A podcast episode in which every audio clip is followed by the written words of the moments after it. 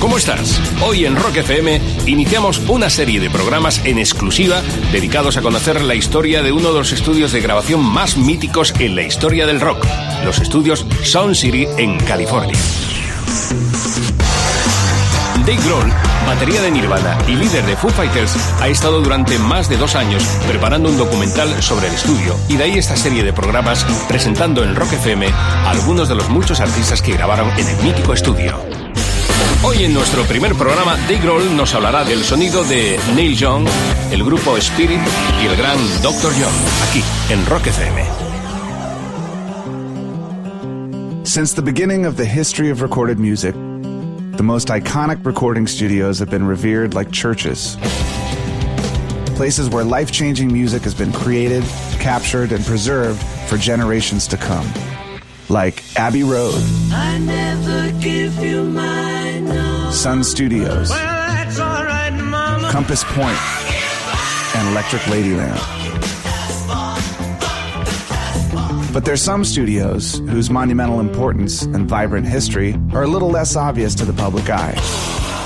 Deep in California's sunburnt San Fernando Valley, tucked away behind the train tracks and dilapidated warehouses, lies Sound City Studios. Inside its modest edifice, it boasted an incredible recording space. Its hallways coursed with the life from the people that inhabited and ran the studio. Their combined presence created the sort of magic that its visitors, the musicians who recorded there, are simply unable to properly describe. It was the birthplace of legend. It was witness to history. It was home to a special few intent on preserving an ideal. It, as one passionate musician would articulate years later, was for fucking real. Now, this is the story. This is Sound City.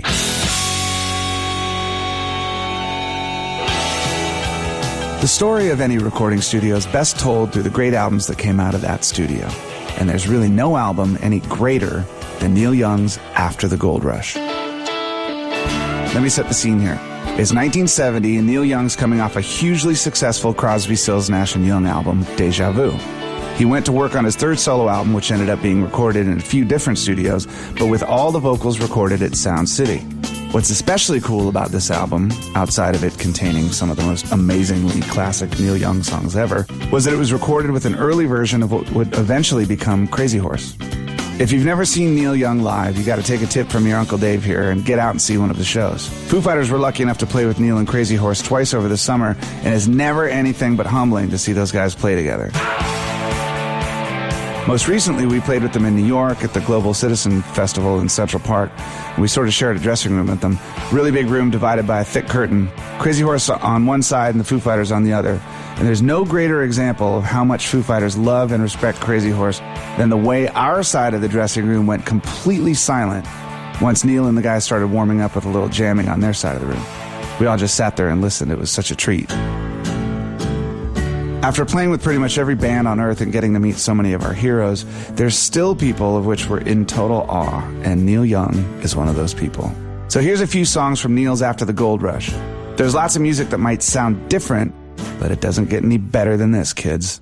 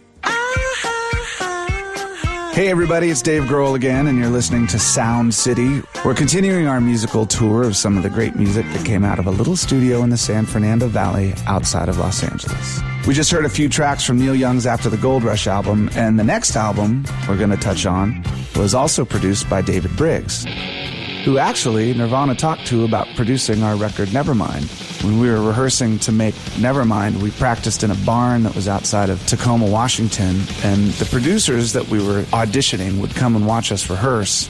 I remember we had David Briggs come over one day. We were blown away that this legend would come to a barn outside of Tacoma, Washington to watch three dirty kids turn it up to 10 and go off, and he did.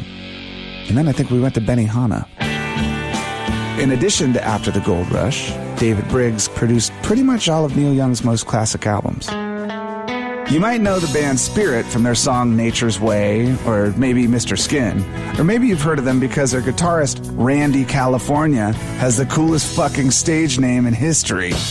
Little known fact about Spirit they were a huge influence on Led Zeppelin.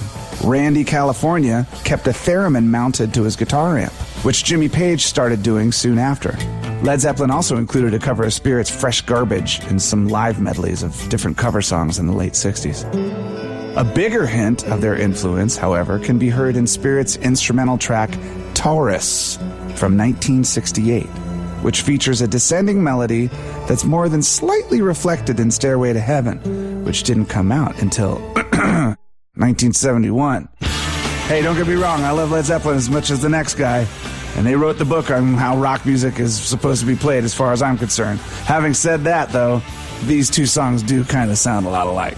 This is Dave Grohl on Sirius XM, and here's Spirit with Nature's Way from their 1970 album 12 Dreams of Dr. Sardonicus, which doesn't sound even a little bit like any Led Zeppelin song to me.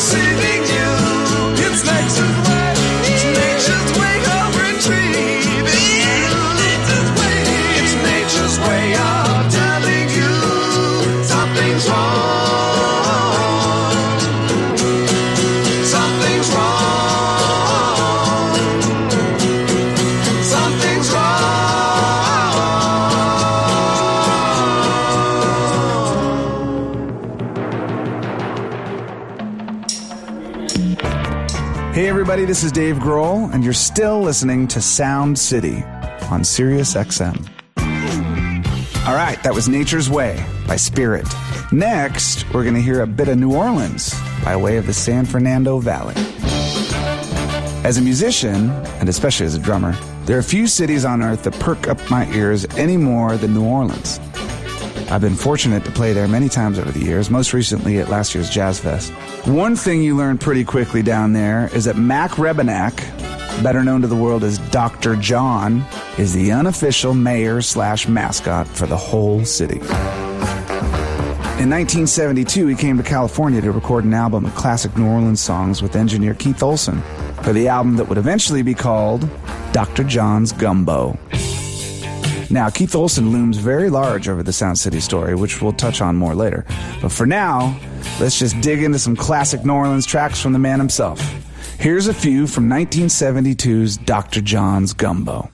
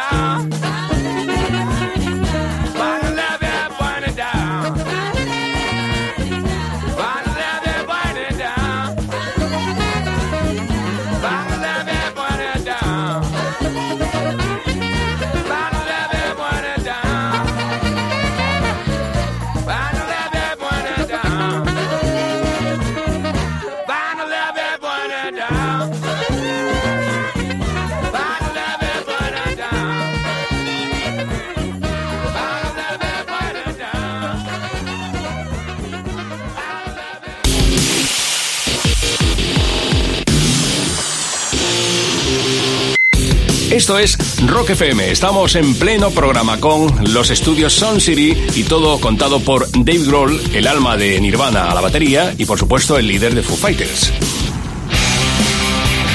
La idea del proyecto se inicia cuando Dave Grohl compró la legendaria mesa de grabación, la Nave 8028 de estos estudios. La consola construida en 1972 está considerada como la joya de la grabación analógica y con ella han grabado todos los artistas que en estos programas vamos a ir escuchando aquí en Rock FM, como estos. Buckingham and Nix, cuando eran pareja y todavía no estaban incluidos en Fleetwood Mac. Elton John y los Who, dos de los nombres importantes de la música británica. Todos ellos en los próximos minutos y en exclusiva aquí, en Rock FM. Hey, everybody, this is Dave Grohl, and you're listening to Sound City on Sirius XM. We're taking a musical tour through albums recorded at a little studio outside Los Angeles called Sound City. We just heard a few tracks by Dr. John, engineered by Keith Olsen. Now we're going to hear the beginning of what would perhaps become Keith Olsen's biggest claim to fame Lindsey Buckingham and Stevie Nicks, as part of their own duo prior to joining Fleetwood Mac. It was clearly an era of naming bands using the members' last names, and this pre Fleetwood Mac incarnation of their partnership was called, wait for it, Buckingham Nicks. Keith Olsen was the guy who discovered the duo as a part of a larger Northern California band, brought them down to record their own stuff at Sound City. And as the story goes, Stevie and Lindsey were basically working at Sound City as runners, scrubbing toilets and cleaning houses and painting walls. And one day, Mick Fleetwood was looking for a studio to make the new Fleetwood Mac record. And someone said, Oh, there's this place out in the valley called Sound City. You should go check it out. He went out there and asked Keith Olsen, who was the house engineer, to play him something that he had recorded there. So Keith played him the Buckingham Nicks record, which he thought sounded great. So he left the studio and decided he was going to make the next Fleetwood Mac record there. A couple weeks later, his guitar player, Bob Welch, quit the band. So he calls Keith Olson and says, Hey, that tape that you played me, that guitar player was pretty good. What about him? And Keith said, You know what? You got a problem there because you're not going to be able to get Lindsey Buckingham unless you take his girlfriend, Stevie Nicks, too. And so he decided to take them both. And that's how the classic lineup of Fleetwood Mac was created, right there at Sound City, right in front of that board in the A control room.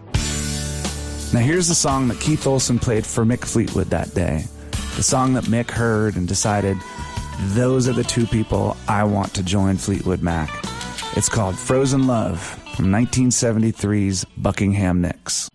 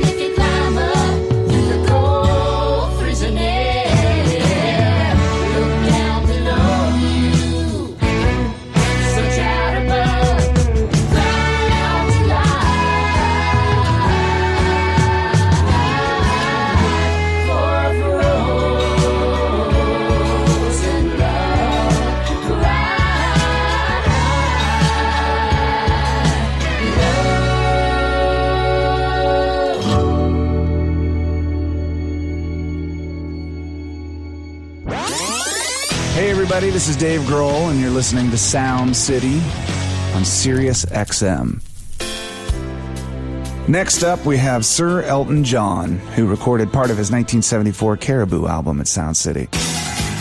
Now, everybody knows Elton John is a legend. The guy is one of the greatest rock stars of all time, and he walks it like he talks it. He lives it. Every anytime you see Elton John, he is being Elton fucking John. Was one day I was in London. I was walking down the street with my wife and my two kids. We're going out to have lunch. Right in front of us, Elton John and another man walk out of a storefront and jump into a limousine. I had a friend named Dave Cause that was with me, and he said, Oh my God, that's Elton John. That's Elton John. And I said, Whoa, no kidding. And he said, Go say hi, Dave. I, I said, I'm not going to go knock on his window. I don't want to bother the guy, you know? And so we're standing there looking at the car, like, wow, I can't believe we just saw Elton John, flesh and blood. The car pulls away. It goes halfway up the street. It stops. The door opens. Elton John jumps out of the car, runs back to me, and says, Hello, David. I hardly knew him. I think I maybe met him once before. And he kissed my babies and he kissed my wife and we sat and talked and chatted and said hello and he got back in the car and drove away. And I don't think I have ever seen such a massively enormous legendary rock star be so humble and cool to anyone in my entire life. And I was totally impressed. I was totally blown away. I had to kind of pinch myself because I thought, man, I think I could die a happy man right now. Here's a few songs from his 1974 album, Caribou.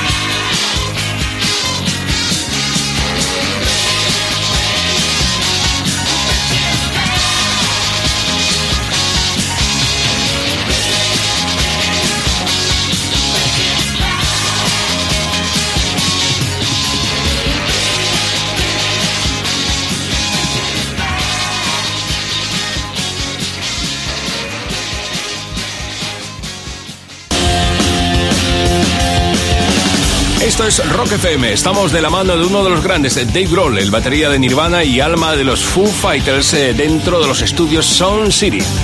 Los estudios Sound City fueron inaugurados en 1972.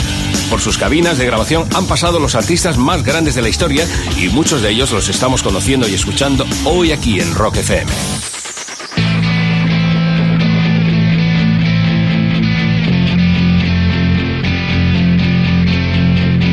Y los próximos en ir apareciendo serán Backman Turner Overdrive, Nils Lofgren y Fleetwood Mac, todo contado por el grande Dave Grohl aquí, en Rock FM y en exclusiva. Hey everybody, this is Dave Grohl, and you're still listening to Sound City on Sirius XM. That was a few songs from Elton John's Caribou album, now we're going to hear something by one of the best Canadian rock bands from the 70s, Bachman Turner Overdrive. Originally formed with former members of the Guess Who, BTO had some huge radio hits in the 70s that still get plenty of airplay, even on shows not dedicated to the studio in which they were recorded. Funny side note about the title of the album recorded at Sound City, Not Fragile. The band felt that their music could be dropped and kicked without getting broken and wanted to present a counterbalance to what they saw as an overly precious view of music from some prog rock bands of the day. They basically saw the Yes album titled Fragile as an example of what they did not want to represent. Here's Bachman Turner Overdrive with You Ain't Seen Nothing Yet and the title cut from Not Fragile.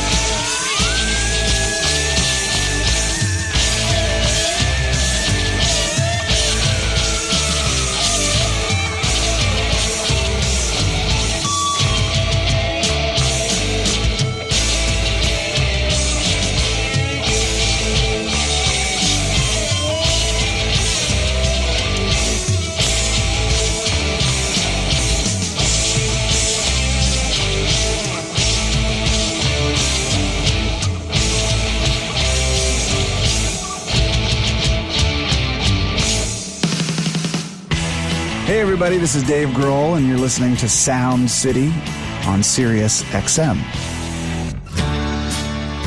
We started this show off with Neil Young's 1970 album, After the Gold Rush. And our next album is by a guy who made his debut with Neil on After the Gold Rush, where he was just a hotshot 18 year old guitarist and piano player, Mr. Nils Lofgren.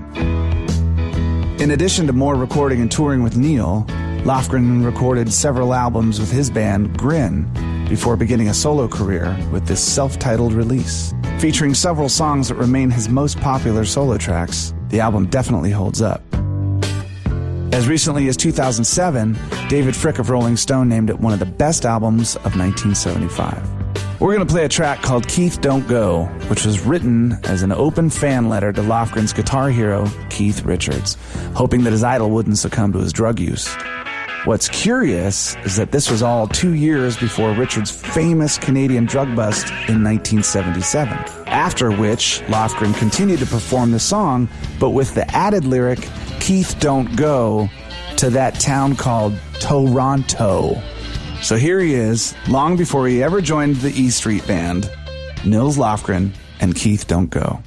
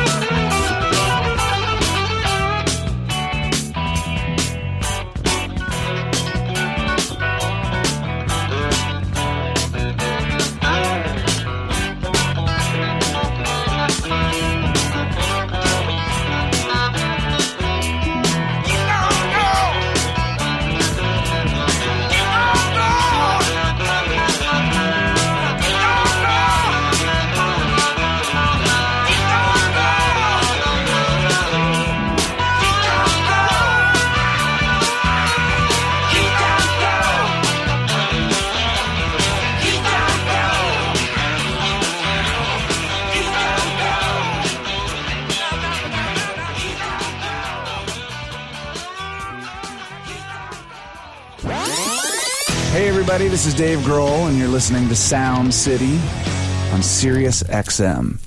Here's another one from the guy Bruce Springsteen calls one of the greatest guitar players in the world, Nils Lofgren, with Back It Up.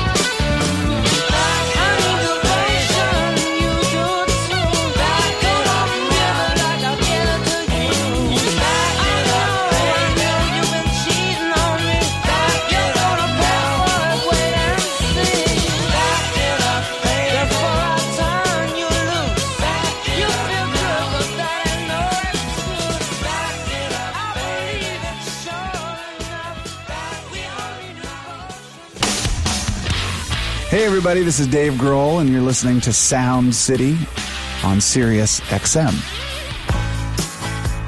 We spoke earlier about how Lindsey Buckingham and Stevie Nicks came to meet Mick Fleetwood, ultimately leading to their invitation to join Fleetwood Mac.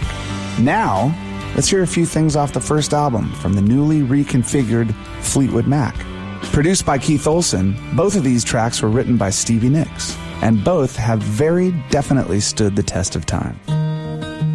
One's been covered by everyone from the Smashing Pumpkins to the Dixie Chicks, and the other was most recently covered by Best Coast for a really cool Fleetwood Mac tribute album.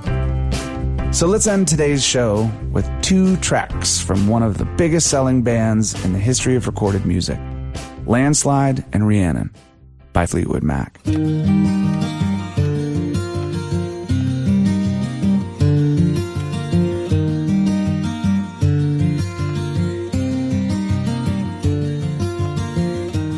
Took my love, took it down. I climbed a mountain and I turned around. And I saw my reflection in snow covered hills till the landslide brought me down. Oh, mirror in the sky, what is love? Can a child within my heart rise above? Can I sail through the changing ocean tides?